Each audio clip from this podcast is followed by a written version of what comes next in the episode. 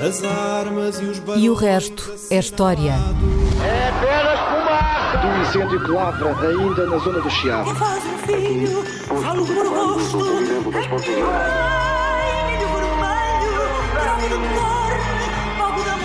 Quer transformar este país numa ditadura. Não, atenção. Com João Miguel Tavares e Rui Ramos.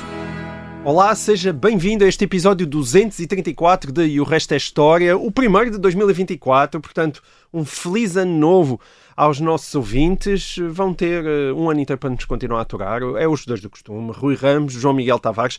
Um, hoje, talvez por ser ano novo, vamos falar de chá, mas não trouxemos os bolinhos, não trouxemos bolinhos. Essa relação entre o ano novo e chá, mas enfim. Não.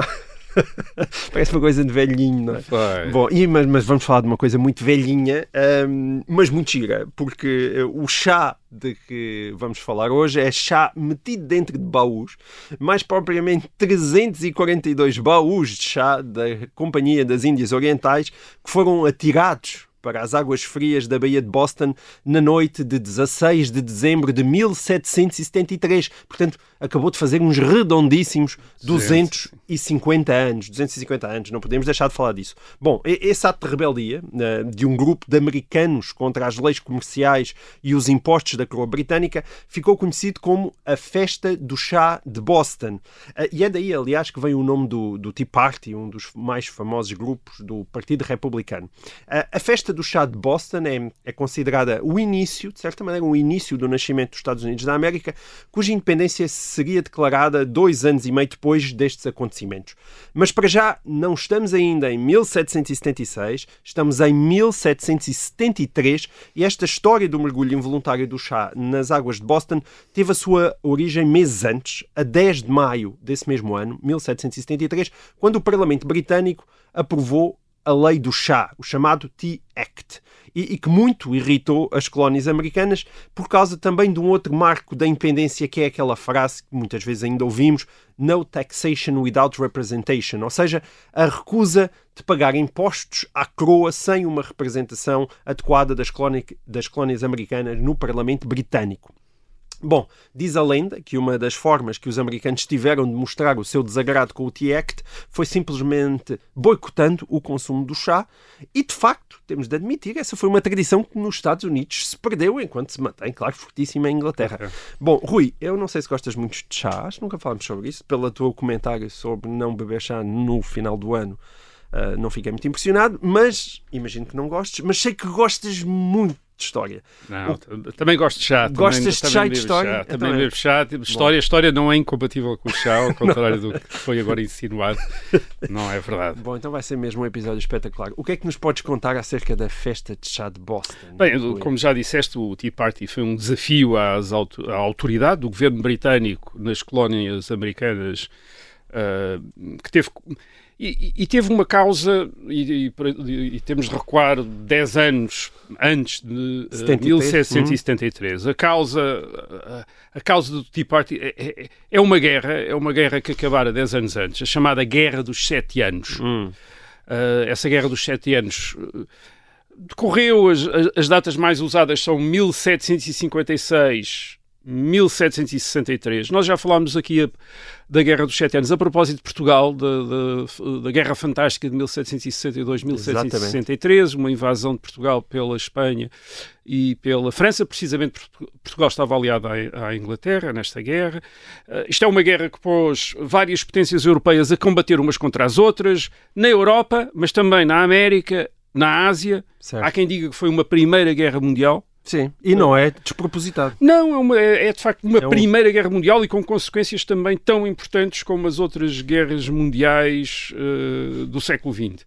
Esta, a, a- origem desta guerra dos sete anos eh, está no, no- no esforço de várias potências europeias, ah, lideradas pela Inglaterra, Inglaterra, a Prússia, a Rússia, em determinado momento, eh, para se opor à pretensão de hegemonia da França. Isto, o século XVIII ainda é um século em que a monarquia francesa, eh, que é a maior monarquia da Europa Ocidental, com mais população, tem uma aspiração que já vinha do século XVII de dominar eh, a Europa. Nesta altura, a França está aliada à Áustria e, e à Espanha. E como todos têm colónias, a guerra estendeu-se às É, próprias e, e, colónias. aliás, até há quem diga, a guerra começa de facto nas colónias uh, da América do Norte, uh, onde tanto a Inglaterra como a França, mas também a Espanha têm colónias na América do Norte. Uh, o que é que são estas colónias? São, de vários, são, são coisas às vezes um bocado diferentes. São, por vezes, povoações com europeus ou com descendentes de europeus, Uhum. que estão lá estabelecidos, que vivem lá, têm atividade económica.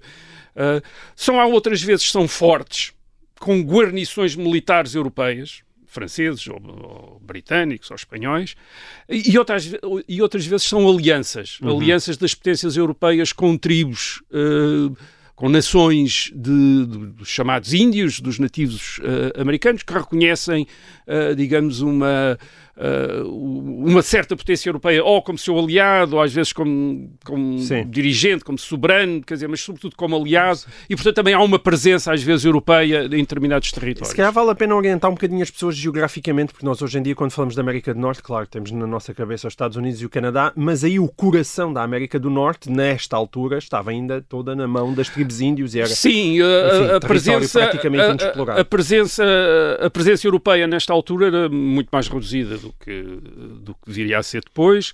Ahm, havia a Nova Inglaterra, que eram as colónias eh, britânicas, que ficavam na costa leste, Uhum. Ah, Portanto, a banhada pelo Atlântico. e, e havia a, a Nova França. A Nova França, que tinha o seu centro principal no Canadá, no Quebec, mas que depois se prolongava por dentro dos Estados Unidos, ao longo da, da bacia do rio Mississippi, eh, e que vai, portanto, e que ia desde, praticamente desde o Canadá até ao, até ao sul do que é hoje os Estados Unidos. Mas, mas repare, isto não Uhum. Mas era, não- uma, não, não- isto não, não era pela- uma zona Sim. povoada de franceses. Atenção. Isto era uma zona E onde os caso franceses... pelo interior, ou Sim, seja, não pela costa. interior. Uh, porque na costa estavam os britânicos. Estavam os britânicos. claro. Uh, isto era uma zona onde havia uh, algum povoamento francês, sobretudo no Canadá, Uhum. e depois havia fortes franceses e, sobretudo, havia tribos índias que estavam em aliança com os franceses. E muitas vezes contra os britânicos, E, claro. e, e- e, claro, a aliança com os franceses contra os britânicos. Uhum. Havia também tribos índias e aliança com os britânicos contra os franceses. Enfim, havia essa. Quem, quem viu aquele filme, O Último dos O Último dos Moicanos, tem uma exatamente. ideia dessas, dessa diplomacia uh, e, dessa, uh, e dessas alianças entre determinado tipo de tribos e uh, potências europeias. A, Guerra dos Sete Anos terminou com uma enorme vitória da Inglaterra e, de- no caso do, do continente europeu, da Prússia, e a França perdeu as suas colónias na América do Norte, portanto, esta nova França, e, e isso teve duas consequências importantes para perceber o Tea Party de 1773. Ah, em primeiro lugar, ah, ah, a guerra, com a vitória britânica, libertou os colonos britânicos da América do Norte da ameaça dos franceses e dos seus aliados nativos. Uh, isto é, deixaram de precisar, na prática, das tropas britânicas para os proteger contra tropas francesas ou contra nativos aliados às tropas, a- a- aos franceses. Em segundo lugar, uh, a guerra deixou o governo britânico, em Londres, portanto, o governo de Londres, carregado com enormes dívidas e com a necessidade, nós todos sabemos quando há muitas dívidas, de cortar despesas E aumentar receitas, receitas, exato. ter contas Já- já certas. era assim, já era assim assim. no século XIX, foi sempre assim. Quer dizer, é uma, é uma das maldições da humanidade. Quer dizer, Ah, agora, a- guerra tinha criado uma, uma grande presença militar britânica nas colónias. Eles tinham tido 10 mil homens Uhum. na América, os britânicos, 10 mil homens na América do Norte. E, portanto, o, o que é que o governo faz em relação à, à América do Norte?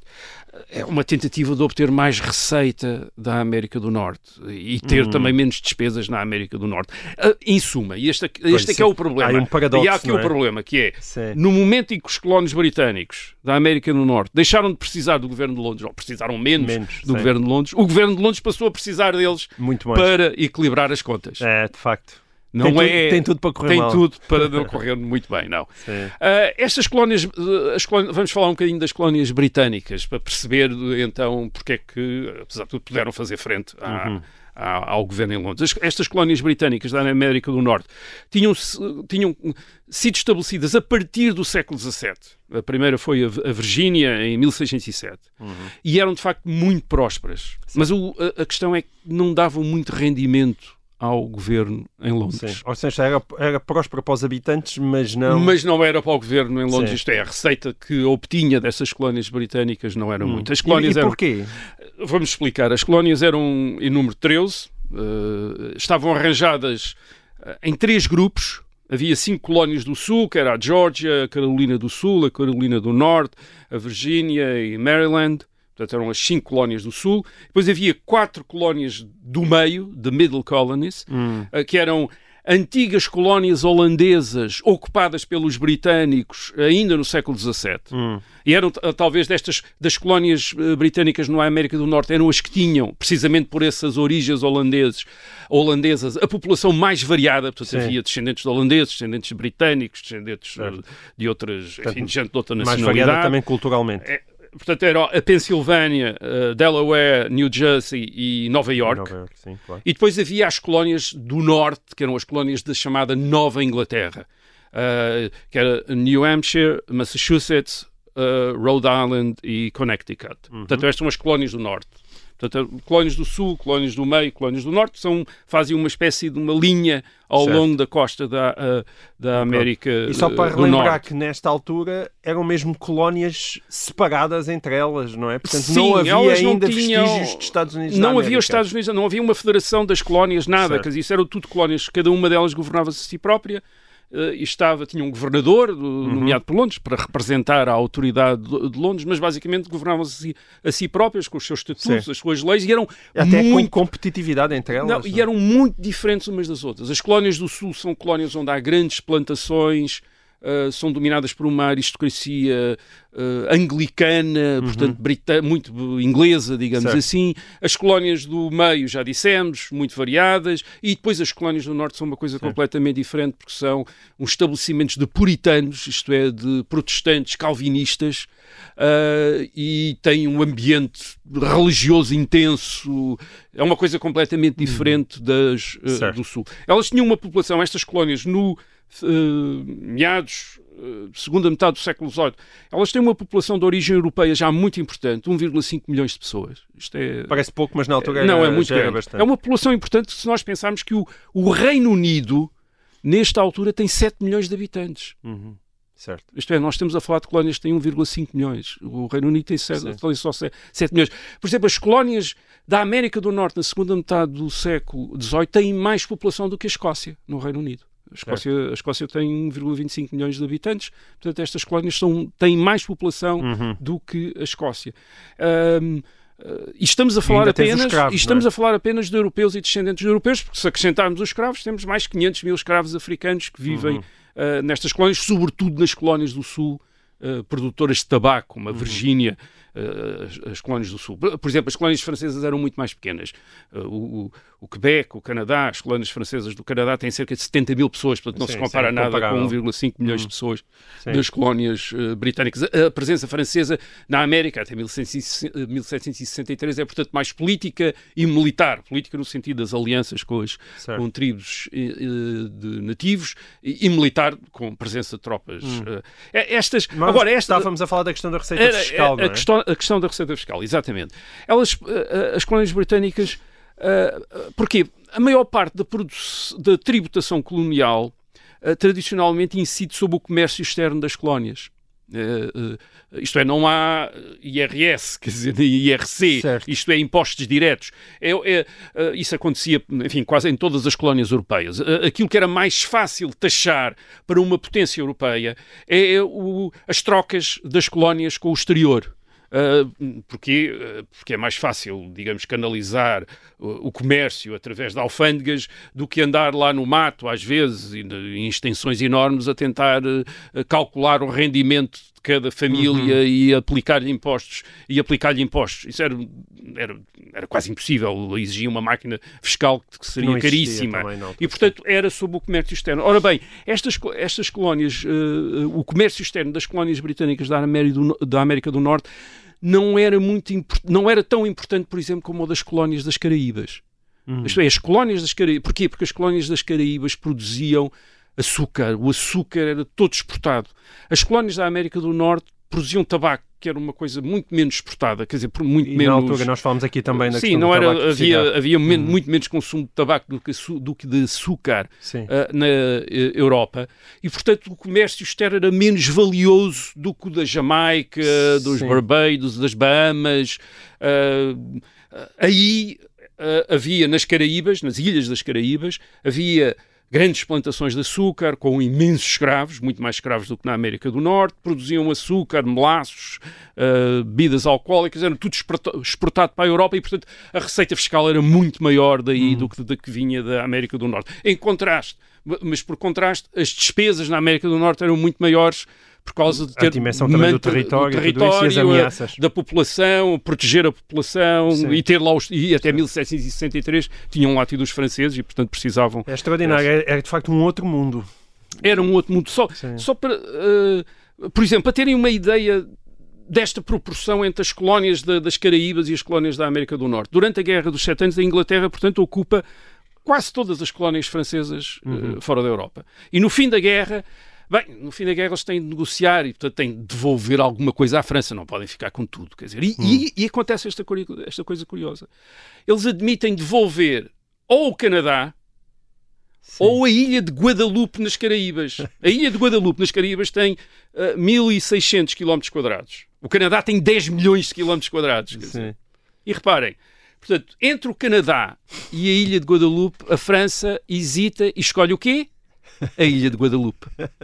E escolhe a ilha de Guadalupe porquê? Porque a ilha de Guadalupe vale muito mais do que o Canadá. Quer dizer, eh, estes facto. 1.600 km quadrados têm uma, têm uma enorme produção de açúcar. Hum. É muito. O açúcar é uma. é- estas produções, estas colónias de açúcar das Caribas são como poços de petróleo. Quer dizer, isto é o petróleo do século XVIII. É, uma, é Hum. um petróleo do século XVIII.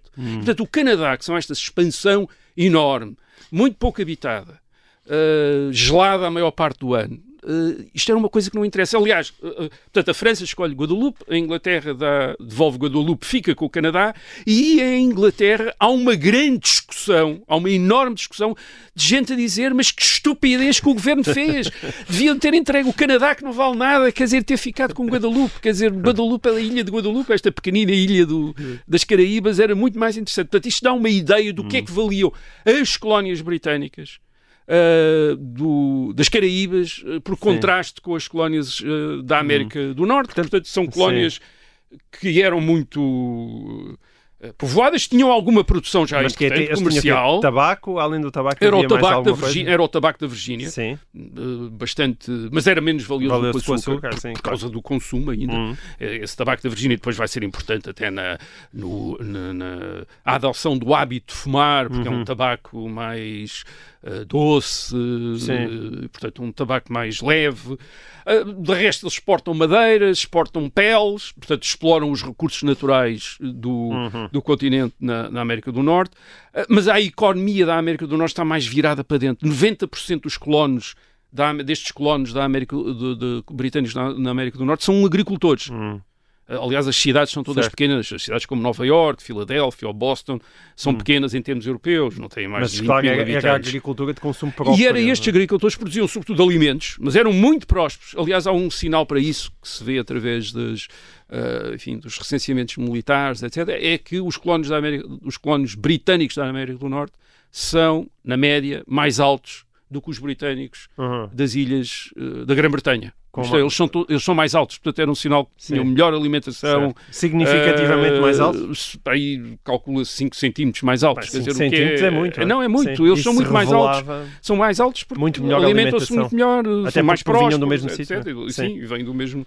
do- Portanto, eles consumem, eles consumem sim bastantes produtos importados. eh, mas obtinham, e depois podia dizer, ah, aí está, então os britânicos tinham aí receita. Não, obtinham uma grande parte desses produtos, obtinham-nos através de contrabando.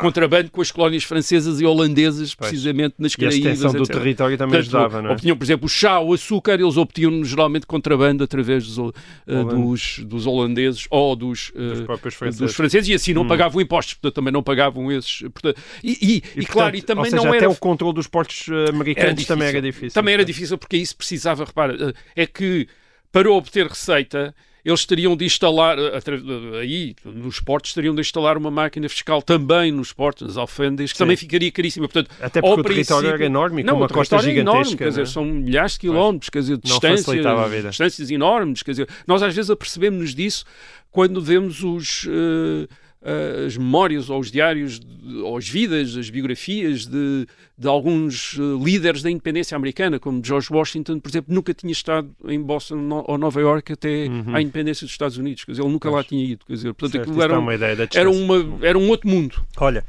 esse outro mundo tá- fica para a segunda parte. Ah, vamos continuar a falar dele, mas agora o tempo da primeira chegou ao fim. Até já.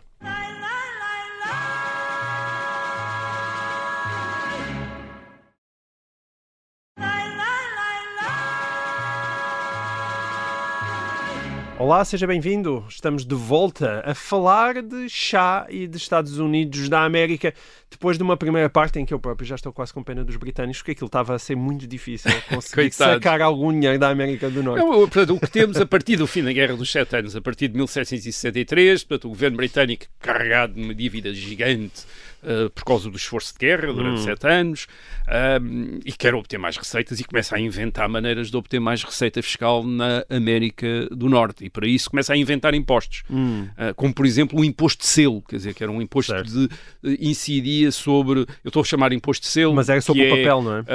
Uh, o termo português, porque também foi inventado nesta altura Uhum. em Portugal, também o imposto de selo, o Stamp Act, um, que é um, é um imposto que, uh, que incide sobre todo o papel usado para efeitos públicos. Portanto, ou para um papel sim. para onde se registra um contrato entre privados, ou, um papel, ou o papel de um jornal, por exemplo. Todos Certo. tinham de ter um selo uh, e, portanto, ter de pagar um imposto para Sim. ser usado o, o, o Bom, papel. não, não foi assim há tanto tempo, tínhamos ainda aqui os papéis. Ainda 25 tínhamos o papel selado, o papel exato, selado, papel exatamente, selado, que é exatamente. um- uma sobrevivência desses Sim. impostos do século XVIII. ou então, outra coisa que os britânicos também imaginam é tentarem diminuir o contrabando e fazer, eh, Uhum. enfim, fazer o comércio externo da Certo. eh, América do Norte tornar-se mais legal, quer dizer, e pagar os devidos impostos. Imagino que não tenham sido medidas muito populares. Não, as colónias começaram logo a protestar, Hum. sobretudo contra o imposto de selo, e protestavam como? Protestavam eh, segundo uma tradição britânica. Quer dizer, eh, o argumento era precisamente o de que o governo de Londres não tinha o direito de lançar impostos sobre os colonos eh, Uhum. britânicos da América do Norte. E, e porquê?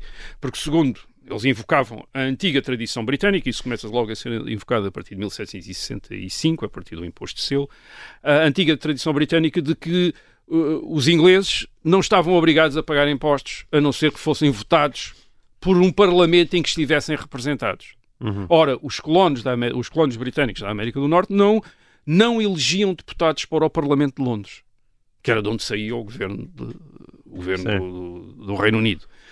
Os colónios britânicos estavam representados, mas representados nas assembleias locais das colónias. Todas as colónias tinham o seu parlamento, vamos dizer assim.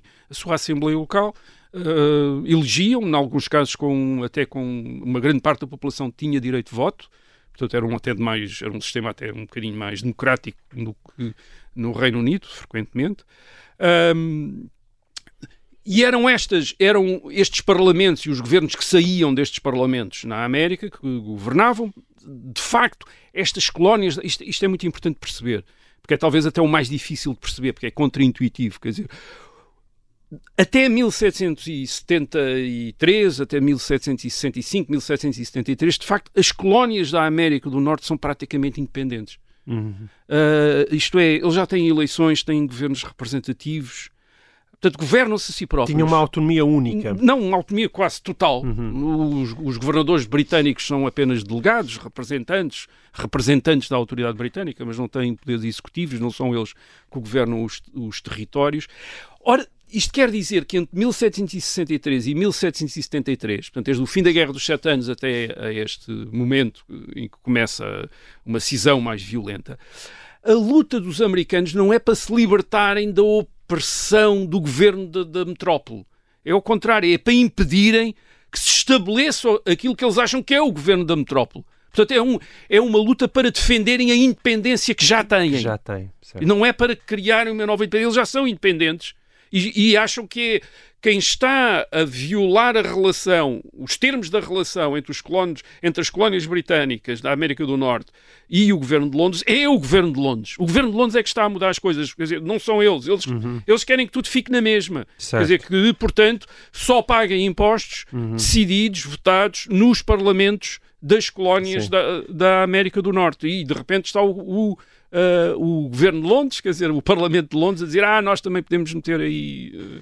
Também Certo. vos podemos ah, impor, impor ah, tributos que, vo- que vocês não Sim. aprovaram. Até porque quem se interessa por essa parte da história da América percebe que mesmo aqueles que vieram a ser os grandes heróis da independência, nesta altura sentiam-se genuinamente cidadãos britânicos Sim, é, são, são e, e- e- e com os direitos dos britânicos, dos direitos tradicionais dos britânicos. E depois a maneira deles protestarem é também uma maneira muito britânica de protestar. Hum. Ah, portanto, eles formam associações ah, dirigidas por aqueles que depois vão ser chamados os patriotas, como a Associação dos Filhos da, Liber- da Liberdade, the Sons of Liberty, fundada em 1765. Ah, os mais importantes membros desta associação são ah, Samuel Adams, e um, que é um negociante de Boston, e Paul Revere, que é um Orives e autor de gravuras também de Boston. Boston tem aqui uma importância Muito bastante ah, ah, grande. Uma importância fundamental, Esta- estas associações têm algo a ver com, com o movimento maçónico, com a maçonaria, que, a part- que vinda do Reino Unido também se tinha espalhado nas colónias, lojas maçónicas, mas sobretudo com o uso da linguagem do constitucionalismo britânico. Isto é, a ideia ah, de que não pode haver. ah, impostos sem representação parlamentar. Portanto, é um argumento que vai ser muito usado no fim, de, na segunda metade da década de 60, princípio da década de 70 do século XVIII em Inglaterra. Portanto, a defesa também da liberdade. Portanto, é uma, há esta linguagem, o que leva um escritor britânico, o Dr. Dr. Johnson, a dizer que era, era curioso que aqueles que na América mais gritavam pela liberdade eram os donos dos escravos, quer dizer, donos de escravos a gritar eh, por liberdade, porque a escravatura era então legal, aliás, em todas as colónias eh, da América. Ahm, o que é que foi neste movimento, digamos, pior do ponto de vista britânico, do governo de Londres? Foi que isto levou a uma coordenação entre as colónias que não existia antes. Isto é, antes o que havia eh, eram colónias, estas 13 colónias, que estavam às vezes afastadas umas das outras, portanto não eram contíguas, como às vezes aparecem no mapa, porque o, o povoamento não era contínuo. Portanto, Certo. havia um núcleo de povoamento, depois havia umas centenas ou de quilómetros sem ninguém, e depois havia outro núcleo de povoamento, portanto eles praticamente às vezes não, enfim, não tinham grande relação. Eh, tinham leis diferentes, eh, parlamentos diferentes, Culturas diferentes, às vezes não é? eram culturas um bocado diferentes, exato, eram pessoas com origens eh, diferentes. E o que Religiões acontece? diferentes. Sim, os anglicanos, do, aquele- os anglicanos do Sul, os calvinistas do, do Norte. ehm, e o que acontece nesta altura é que, postos perante o mesmo problema, que é o, da- o dos impostos britânicos, eles consertam-se, começam-se a consertar. Eles já se tinham consertado uma, uma vez ah, ah, por causa da Guerra dos Sete Anos.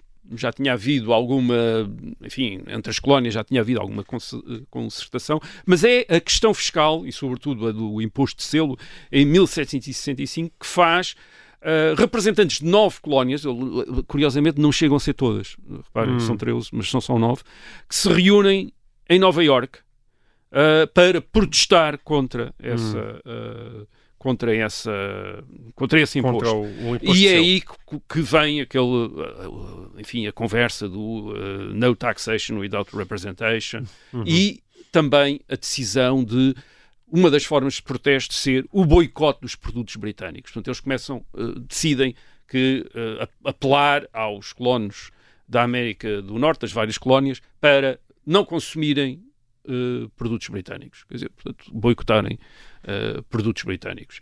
E protestavam, de facto, desta maneira e protestavam também como os britânicos. Através da imprensa, portanto, há muitos jornais, manifestos, e através de tumultos. Uh, os tumultos. Também é muito britânico. Uh, nas cidades, isto é, as manifestações populares mais ou menos violentas contra as autoridades, era também uma forma de fazer política que se tinha tornado, enfim, costume nas grandes cidades britânicas uh, do século XVIII. O seu auge seria atingido em 1780 com os famosos Gordon Riots em Londres, em que mais de 300 pessoas morreram em choque com as tropas, isto em Londres. e o mesmo vai acontecer nas cidades americanas. Isto é, começa a haver manifestações, protestos, uhum. tendo às vezes frequentemente como alvo uh, ou Uh, os governadores, os representantes, portanto, das autoridades britânicas. Por exemplo, em 1765 há uma multidão que destrói a residência do governador de Massachusetts, uh, em Boston, quer dizer, uhum. vai queima-lhe a casa, quer dizer, queima-lhe a casa. Um, uh, ou então provocações e confrontos com as tropas britânicas. Isto é, com as tropas que, que os Uh, que o governo de Londres tinha uh, na América do Norte. O, o, incidente mais famoso desse género é o massacre de Boston, o chamado massacre de Boston, Sim, 5 é de março de 1770. Uma expressão pouco exagerada, tendo é, cerca, que aconteceu. São cerca de 300 manifestantes que, que, começam a provocar e a atacar nove soldados britânicos, da, da, da, guarnição estacionada na cidade. Os soldados, enfim, são só nove para 300, ficam um bocado sem saber o que fazer, acabam por recorrer às armas, disparar uh, e matam. Uh, umas vezes há, há, fontes que dizem três, outros dizem cinco manifestantes, mas isto chegou para se chamar o um massacre.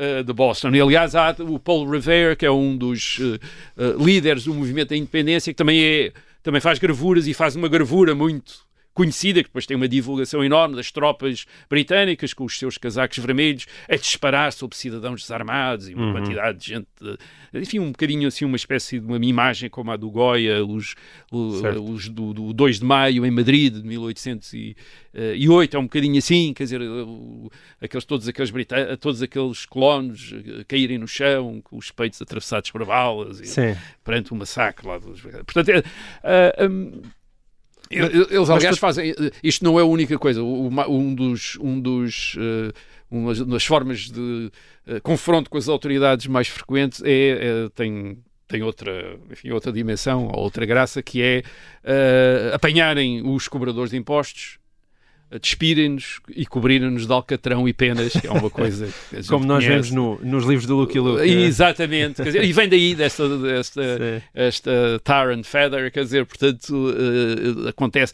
Claro que isto Sim. não era tão engraçado assim, porque aquele alcatrão colava-se às pessoas, para tirar o alcatrão arrancava-se a pele, quer dizer, aquilo era uma coisa pois. bastante mais desagradável do, do que, que, nos livros de banda desenhada. Do que nos hum. livros de banda desenhada. Hum. Portanto, a partir Mas tu desta... estavas a dizer que era, era habitual, tu, tu disseste que é uma tradição britânica, o tumulto. Os tumultos, sim, sim, sim. Nesta altura, em Londres, uh, os partidos britânicos, uh, os grupos políticos britânicos usam isso muito, quer dizer, hum. tentar criar manifestações nas cidades, levantamentos populares, protestos. Hum. Hum, isso é uma coisa, era uma coisa que estava enraizada em Londres, aliás, no fim do, Uh, na segunda metade do século XVIII e, e depois no século XIX, uh, ao longo do século, uh, por exemplo, no princípio do século XIX também há massacres, tem o massacre de Peterloo, enfim, outros incidentes. Agora, uhum. a partir destes incidentes, a, a, a questão começa -se a se tornar mais complexa, porque já não é apenas uma questão fiscal. Isto é, já não é apenas a questão de o governo de Londres querer retirar uh, receita uh, das colónias da América do Norte para equilibrar as suas contas. Isto começa -se a tornar uma questão de princípio isto é, da afirmação da soberania para o governo de Londres, a partir de determinado momento já começa a tornar-se menos relevante uh, o, o facto de tirar ou não tirar receita, como o de afirmar o seu direito de cobrar impostos na América do Norte. Isto começa-se a tornar a questão principal, esta questão de afirmar a soberania. Hum. E, uh, e, o, e, digamos que os diferente, o conflito com, a, com, a, com os colonos da, da América do Norte também não tem apenas uma questão fiscal. Quer dizer, por exemplo, os colonos da América do Norte, uma coisa que eles uh, ressentiam imenso é que no fim da guerra, em 1763... Dos sete anos. Uh, no fim da guerra dos sete anos, em 1763, uma das coisas que o governo de Londres tinha imposto era que os colonos da América do Norte não podiam entrar na parte uh, daquilo que tinham sido as colónias francesas. Isto é, não podiam entrar no interior da América. No, no chamado território índio. É, portanto, para o governo da América, de, de, Londres isso tinha sido considerado uma espécie de reserva índia. Porquê? Porque tinha sido a maneira como eles tinham, uh, uh, digamos, uh, obtido a sujeição dessas uh, tribos que antes tinham estado aliadas aos franceses e agora tinham aceito, uh, digamos, o, o controle uh, britânico, mas tendo como contrapartida que não haveria colonos europeus a entrar nos seus, nos uhum. seus territórios. Certo. E, portanto, o, e, e, e uh, o governo de Londres só autorizava entradas de colonos europeus nesses territórios se fossem o resultado de contratos. Isto é, se os colonos europeus comprassem terra, por exemplo, comprassem uh, território, uma parte, terras aos índios, quer dizer, e isso fosse muito claro que era uma espécie, que era um contrato que tinham pago e os índios uhum. lhe tinham dado uhum. uma parte dos uh, territórios. Portanto, já havia aí uma grande decepção no fim da guerra, em 1763, quer dizer, eles estão à espera de poder ir para a bacia do Mississippi, ir para além de, quer dizer, entrar nos os colonos britânicos, estão a pensar e de repente não podem, quer dizer, uhum. dizem não, faz, aquilo é como se fosse, continuasse a ser território francês. Portanto, isso, é um, é, isso também era uma, era um, enfim, era um, uma questão que ficou a, a azedar as relações entre as colónias uhum. britânicas e o governo de Londres, e depois havia uma outra que tinha a ver com a religião, curiosamente, e que era o governo de Londres também tinha chegado a um acordo com os colonos franceses do Canadá hum. para ficarem integrados no Império Britânico. E esse acordo tinha estado baseado no compromisso do governo de Londres de respeitar as instituições, os costumes e a religião dos colonos franceses do Canadá.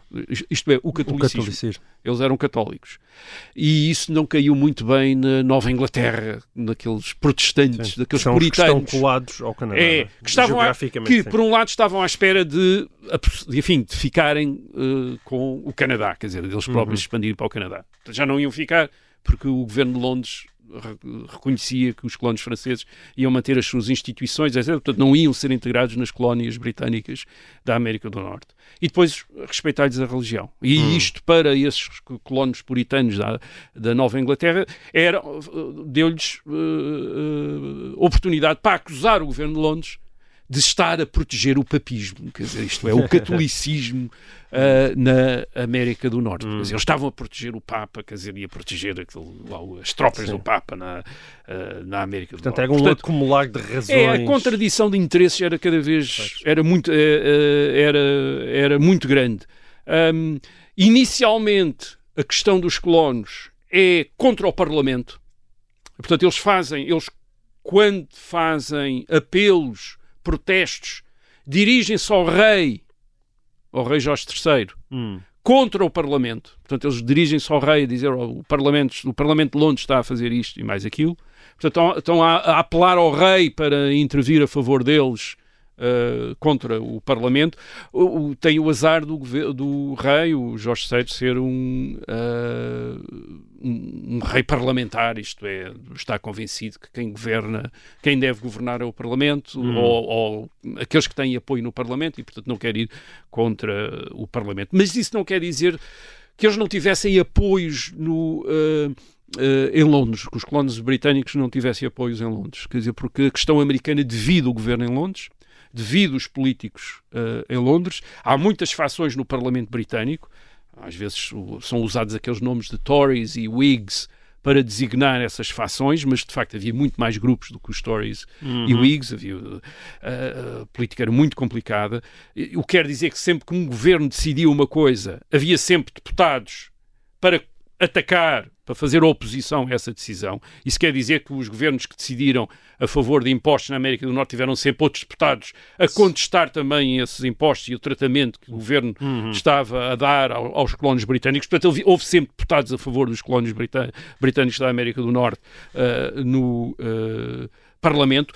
Isso o que é que fez? Isso fez que, com que a política de Londres em relação às colónias norte-americanas nunca fosse muito consistente nem certo. estável. Portanto, eles, basicamente, o que acontece entre 1763 e 1773, nestes 10 anos a seguir à Guerra dos Sete Anos, é que o governo, os governos de Londres uh, impunham um imposto Uh, no, uh, na América do Norte. Uhum. Havia grandes protestos na América do Norte, do lado do, do, das suas assembleias. Havia também protestos no Parlamento em Londres de outros deputados da oposição e, ia, e, e o governo acabava por desistir do imposto, a cancelar o imposto, dizer uhum. pronto, não, não cobram imposto, fica cancelado, fica suspenso. Portanto, era muito difícil lançar impostos também na América do Norte por causa da política em Londres. Sim Bom, eu, eu tenho que te interromper aqui, Rui, só porque o nosso tempo, para quem nos está a ouvir em FM, chegou ao fim.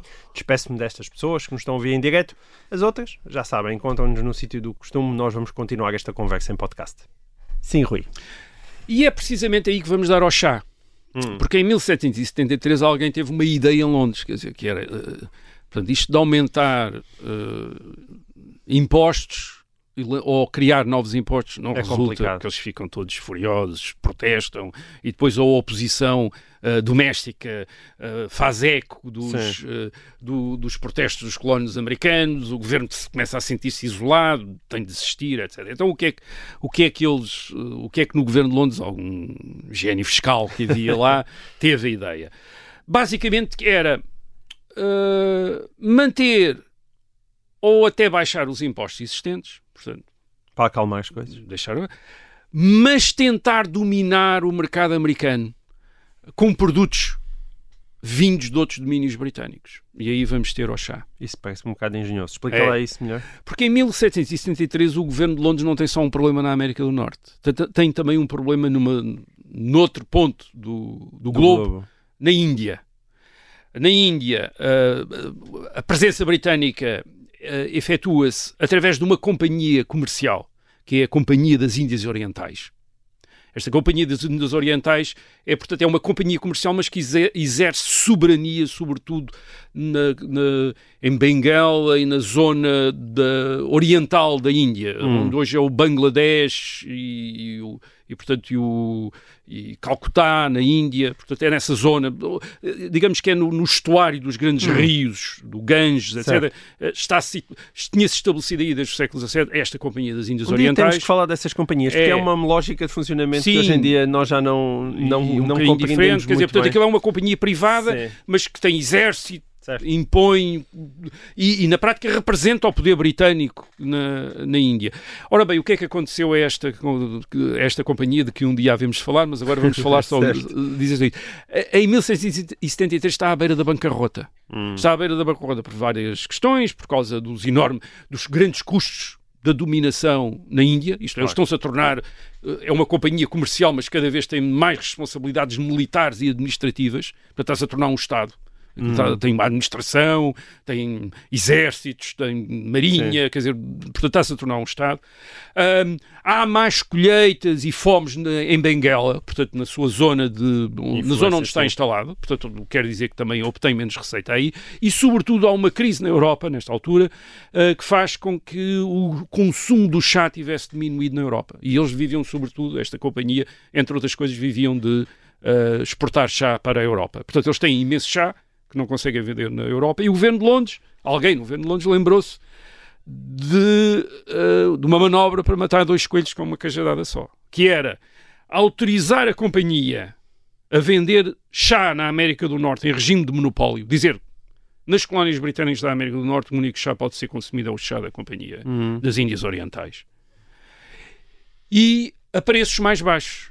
Que é para quê? Para, para su- diminuir o contrabando. Quer dizer, isto é, o chá vendido legalmente, tendo pagado impo pago impostos, ficava mais baixo, Ainda assim ficava mais barato, barato. do Hum. que o chá introduzido por contrabando nas colónias ah, Mas, britânicas. mas essa ideia brilhante parece efetivamente brilhante. Todos parecem ganhar o que É, correu e, mal. e, e se iria arranjar receita para a companhia, ao mesmo tempo destruir o contrabando na América do Norte e arranjar E mais receita, receita fiscal para o governo de a coroa, Londres na América sim. do Norte, porque ah, o imposto de chá, o impo, porquê? Porque o imposto sobre o chá importado, que tinha sido um dos impostos inventados depois de 1763, tinha sido o único que não tinha sido abolido, quer dizer, era o único que ainda estava, que eles tinham mantido, quer dizer, que o governo de Londres não tinha, não tinha voltado atrás. Mas sim, mas é como dizer, o chá legal seria, portanto, mais barato do que o chá de contrabando. Claro que isto pôs imediatamente contra isto todos os contrabandistas e a maior parte dos comerciantes na América do Norte tinham alguma coisa de contrabandista, toda a gente estava envolvida em contrabando, Ah, ou naquilo que se podia chamar contrabando, mas de facto era um comércio que não era, digamos, controlado pelas Regulado, autoridades sim. britânicas. Ah, e sobretudo irritou-lhes, irritou-os soberanamente o monopólio do chá, isto é, de repente só a Companhia dos Índios Orientais é que pode uh, vender chá, e este aquilo que nós podemos chamar o dumping, quer dizer, e, portanto, era tirar este chá todo que estava em Londres, nos baús, sem, sem venda, sem extração, e agora vai todo para a América uh, Do, norte. sim. Muito mais provavelmente isto é entendido por estas associações uh, que tinham sido uh, que se tinham desenvolvido desde 1763 à volta da contestação do protesto uh, contra as autoridades britânicas e que já têm uma lógica própria, quer dizer, já têm uma, ali uma Uhum. razão de ser própria e aproveitam isto para fazer ainda mais agitação. Dizer, para fazer mais, para fazer mais agitação. Portanto, eles andavam, reparem que eles andavam a fazer campanha pelo boicote dos produtos britânicos. E, portanto, apoiam, apelam também ao boicote deste chá. Mas, de qualquer maneira, eh, em, em, eh, no fim do ano de 1773, lá chegam ao porto, eh, lá chega ao porto de Boston três navios da Companhia das Índias Orientais carregados de chá. Isto é tudo- Vêm todos carregados de chá, chegam lá, toda a gente sabe isso, claro, toda a gente sabe. Claro. E é nessa noite que tu eh, referiste, nessa noite do Tea Party, Afasta-te cerca de de 100 voluntários ah, da Associação dos Filhos da Liberdade, quer dizer, desta associação clandestina de- Hum. dos Filhos da Liberdade, que- disfarçados de índios, Disfarçados de índios, exatamente. penas, índios, machados, sim. etc., para dar a ideia que foram. Quer dizer, toda a gente percebeu que eram eles, mas, mas já agora, não sei, se calhar gostavam de se disfarçar de índios. Dizer, Há um lado quase paródico, isto ainda por cima fica com o nome de festa do chá. Portanto, É, está aqui um lado. de-. Sim, porque isto é uma Sim, provocação, é uma reparem, isto é uma provocação, é? provocação. É um isto, é paródia um, isto é, um, é uma afronta às autoridades Hum. britânicas, quer dizer, e é isso que eles fazem, portanto, assaltam os navios e, deixam, e deitam ao mar, ao, ao mar 46 toneladas de chá. É muito chá. Não, é, é imenso chá. Isto causa um enorme escândalo em Londres, precisamente porque era muito chá. Era muito dinheiro. Isto é muito dinheiro. Quer dizer, isto foi imenso dinheiro que eles atiraram, atiraram ao mar. Ah, e o governo de Londres reage brutalmente, quer dizer, com ah, o chamado Coercive Acts, os atos de coerção. O porto, o porto de Boston, que é onde acontece isto, ah, é encerrado à navegação até a cidade de Boston pagar o chá destruído. Portanto, eles obrigam a cidade de Boston a pagar à Companhia das Índias Orientais o ah, chá Sim. destruído. E são, e- são estes Coercive Acts que, em 1774, levam a uma nova reunião de delegados das colónias britânicas, o chamado Primeiro Congresso Continental, Uhum. em outubro de 1774, em Filadélfia, na colónia da Pensilvânia. Portanto, os, os delegados das colónias ah, reúnem-se e apelam ao boicote de todos os produtos britânicos outra vez, isto é, não consumir ah, ah, produtos britânicos. E é, e é aqui que se cria este. O ambiente vai azedando, ah, vai se tornando cada vez mais ácido entre o- os colonos britânicos e as autoridades, ah, os representantes da autoridade ou do governo de Londres.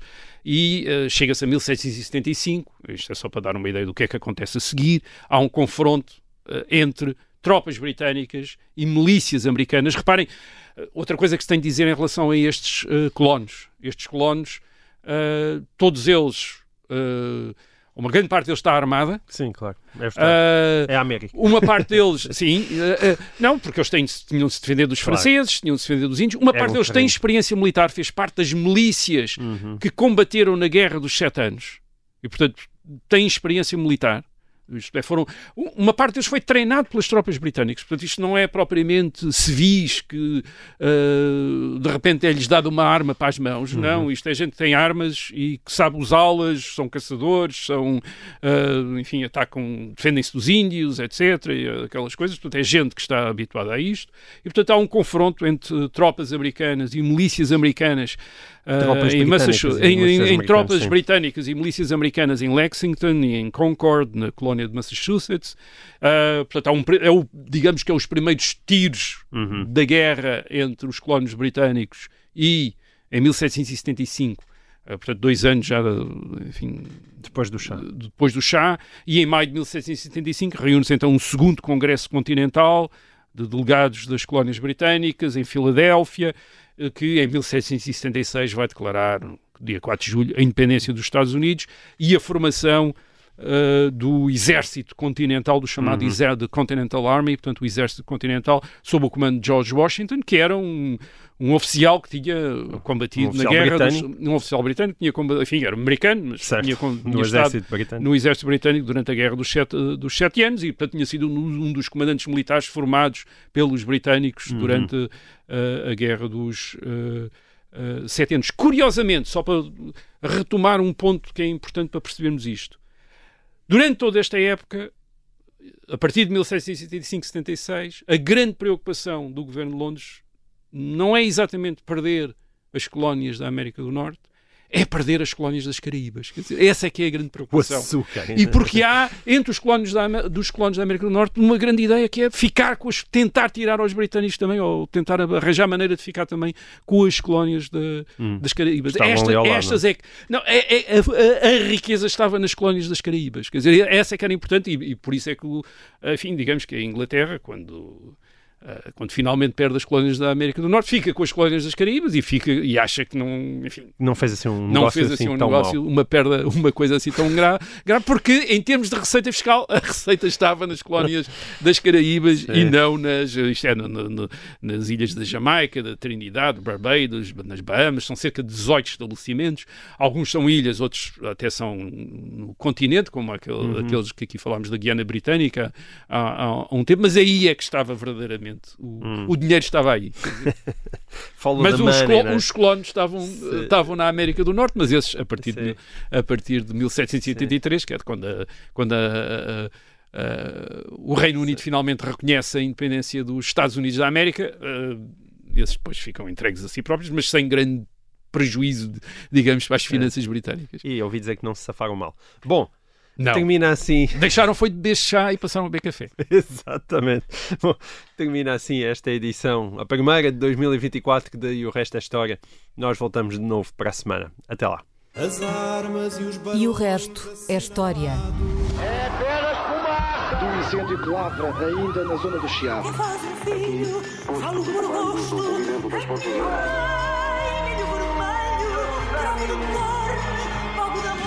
Quer transformar este país numa ditadura. Não, não. Com João Miguel Tavares e Rui Ramos.